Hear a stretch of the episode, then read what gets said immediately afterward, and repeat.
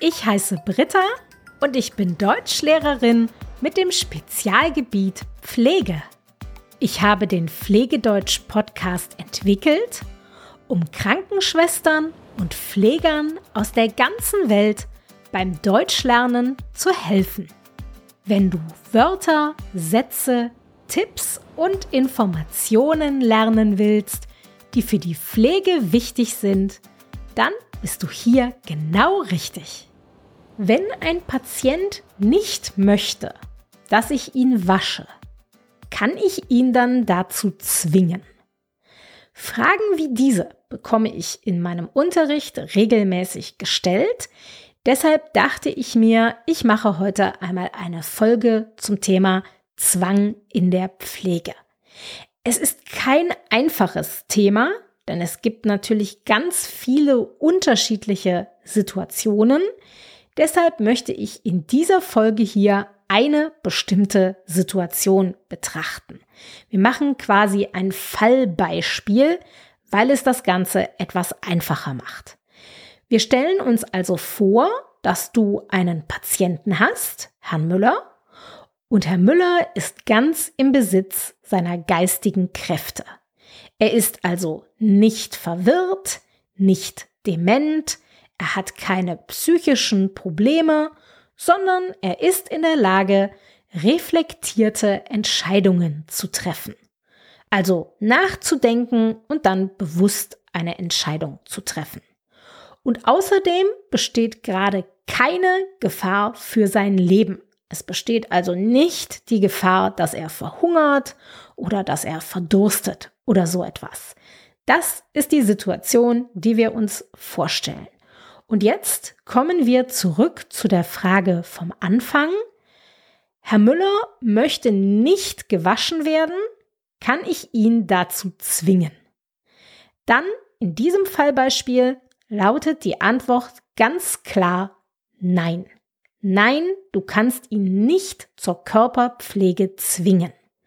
Du kannst ihn auch nicht dazu zwingen, etwas zu essen oder zu trinken oder ein Medikament zu nehmen.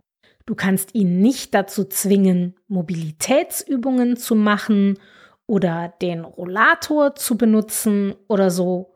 Und auch zu anderen Dingen kannst du Herrn Müller nicht zwingen. Herr Müller ist in der Lage, über diese Angebote nachzudenken, also sie zu reflektieren und dann eine Entscheidung zu treffen. Und wenn er diese Sachen nicht möchte, dann kannst du ihn nicht dazu zwingen.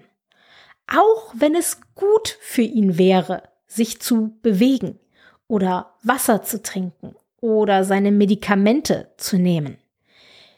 Selbst wenn es gut wäre, du kannst ihn nicht zwingen. Wenn er nicht will, dann musst du das akzeptieren. Herr Müller hat das Recht, seine eigenen Entscheidungen zu treffen und er hat das Recht, dass diese Entscheidungen respektiert werden.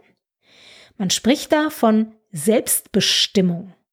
Und dieses Recht auf Selbstbestimmung ist in Deutschland sehr, sehr wichtig. Der Patient hat das Recht, selber zu bestimmen, also selber zu entscheiden, was gemacht wird und was nicht. Und dieses Recht auf Selbstbestimmung kann nur in ganz bestimmten Fällen übergangen werden. Du kannst Patienten also nur in ganz bestimmten Situationen zu etwas zwingen. Dann sprechen wir vom sogenannten wohltätigen Zwang, aber das machen wir mal in einer extra Folge, denn das würde den Rahmen dieser Folge hier sprengen. Das würde alles zu lang machen. Das machen wir aber bald, versprochen. Für dieses Fallbeispiel spielt der wohltätige Zwang aber auch keine Rolle. Denn wir hatten ja geklärt, Herr Müller ist im Besitz seiner geistigen Kräfte und sein Leben ist nicht in Gefahr. Hier spielt also wohltätiger Zwang keine Rolle, der kann hier nicht angewendet werden. Und deshalb kannst du Herrn Müller nicht zu etwas zwingen, was er selber nicht möchte. Das heißt aber natürlich nicht, dass du jede Entscheidung von Herrn Müller einfach so akzeptieren musst. Wenn Herr Müller also sagt, ich will heute nicht gewaschen werden, dann sagst du nicht einfach, okay, und gehst. Das machst du nicht. Bei allen Dingen, die gut wären für Herrn Müller, versuchst du natürlich erst einmal, ihn davon zu überzeugen, das doch zu machen. Ein erster Schritt dabei wäre eine Erklärung, also dem Patienten zu erklären, warum es gut für ihn wäre, diese Sache zu machen. Bei der Körperpflege könntest du dem Patienten zum Beispiel erklären, dass es gut für seine Haut wäre und dass er sich danach bestimmt viel wohler fühlen würde, wenn er die Körperpflege akzeptiert. Beim Essen könntest du Herrn Müller zum Beispiel erklären, dass Energie und Vitamine wichtig sind für seinen Körper und dass es deshalb gut wäre, etwas zu essen. Du erklärst ihm also die Vorteile, die es für ihn hätte, diese Dinge zu machen. Außerdem kannst du ihm Alternativen anbieten. Er will keine Ganzkörperwaschung, okay? Wie wäre es dann mit einer Teilwaschung? Oder er will keine Suppe essen, okay? Wie wäre es dann mit einem Butterbrot? Natürlich kannst du ihm auch Hilfsmittel anbieten, wenn er zum Beispiel beim Essen Probleme damit hat, dass sein Teller die ganze Zeit wegrutscht, also dass sein Teller über den Tisch rutscht, dann kannst du ihm einen Teller geben, der nicht verrutschen kann, weil er unten Gummi hat und damit fest stehen bleibt. Das wäre ein Beispiel für ein Hilfsmittel. Wenn das alles noch nichts bringt, wenn du ihm also die Vorteile erklärt hast und ihm Hilfsmittel oder Alternativen angeboten hast und er will immer noch nicht, dann kannst du ihm die negativen Konsequenzen aufzeigen, die seine Entscheidung hat. Also die Nachteile, mit denen er leben muss, wenn er diese Dinge nicht macht. Also zum Beispiel, dass seine Besucher sich wundern werden, warum er Mundgeruch hat, wenn er sich die Zähne nicht putzen will. Das ist quasi das Gegenteil zum ersten Schritt, indem du ihm ja die Vorteile erklärt hast. Jetzt erklärst du ihm die Nachteile, die es hat. Natürlich kannst du ihm auch einfach Zeit geben, noch einmal über alles nachzudenken. Du kannst ihm zum Beispiel sagen, Okay, überlegen Sie es sich einfach nochmal. Ich komme später nochmal zu Ihnen. Und genau das machst du dann auch.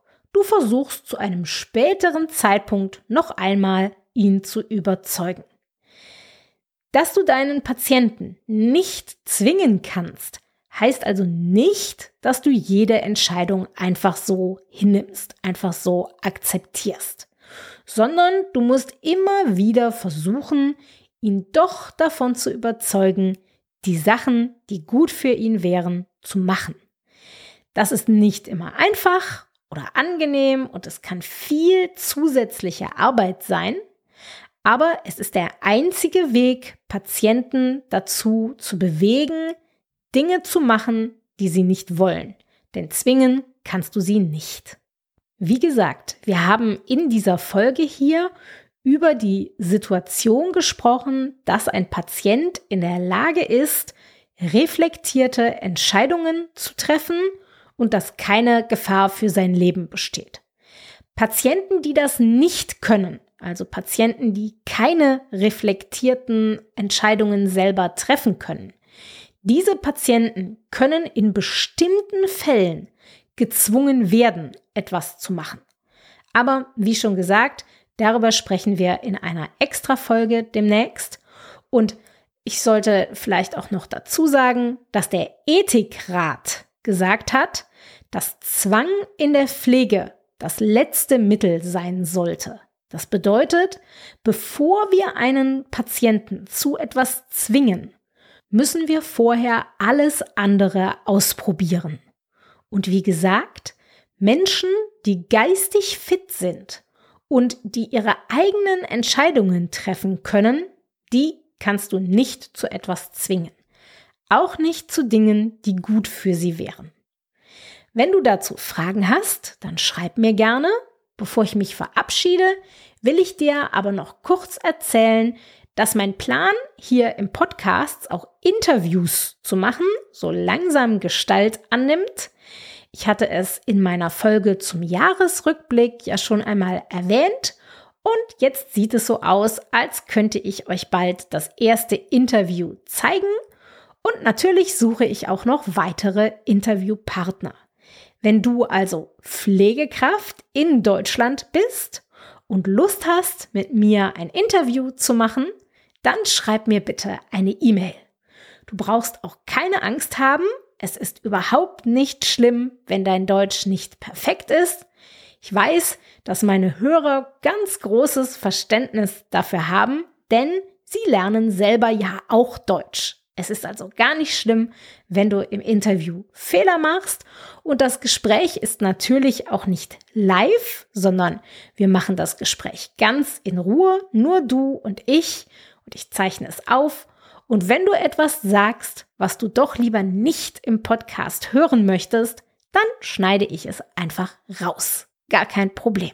Also, wenn du Lust hast, mit mir ein Interview zu machen, dann schreib mir gerne eine E-Mail. Ich würde mich sehr freuen, das demnächst mit dir zu machen. Für heute war's das. Bis bald.